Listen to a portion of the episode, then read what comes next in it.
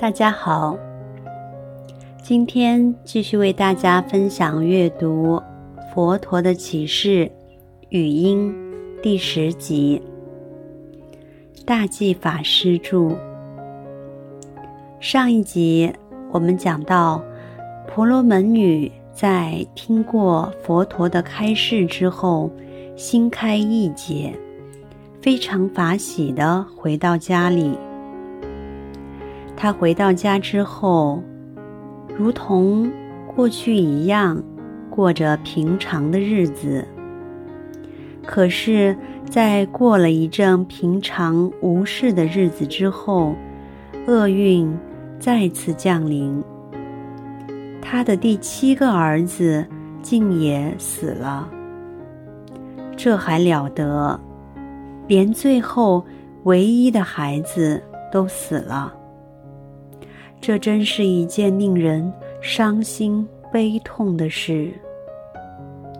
可是，这一次，他没有哭了，没有伤心难过，反而呈现出很镇定的样子。她的丈夫非常惊讶，就问她：“到底发生什么事了？”为什么这一次你没有哭，没有伤心难过？为什么你可以保持如如不动呢？婆罗门女就告诉他：上一次死掉六个儿子的时候，我痛不欲生，但是我后来遇到了佛陀。佛陀告诉我许多的佛法，让我能够解开心结，所以我现在已经可以看破、放下，不会再有这些贪念了。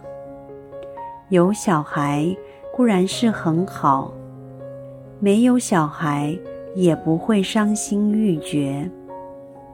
丈夫听完，非常的惊讶。就问他的老婆：“你是在哪里遇到这位大师的？请告诉我，我要去见他。”婆罗门女便告诉丈夫佛陀的所在之处。哇！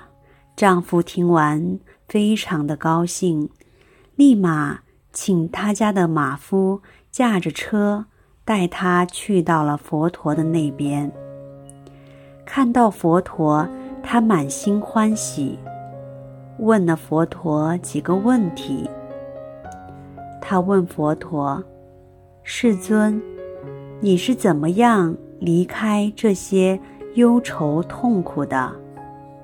请佛陀告诉我。”佛陀告诉他：“观察色、受、想、行、识。”这五蕴的无常、苦、无我，你只要观察这三法印，也就是无常、苦、无我，你就可以渐渐地对一切法产生厌离心，不会再对这中间的任何元素产生苦了。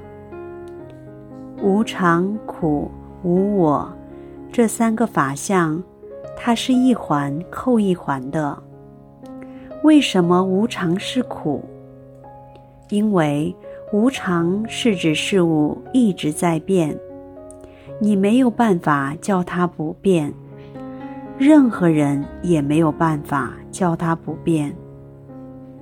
比如说，前一阵子有新闻报道说，台北野柳的女王头。因为受到风化作用，颈部快要断掉了。请问，你可以阻止女王头不要风化吗？不可以，没有人阻止得了。不管你是谁，都阻止不了女王头的颈部渐渐被风化，因此，她必然要面临断井的命运。其实世间有很多的事情也都是这样的道理。我们根本没有办法阻止它的坏灭。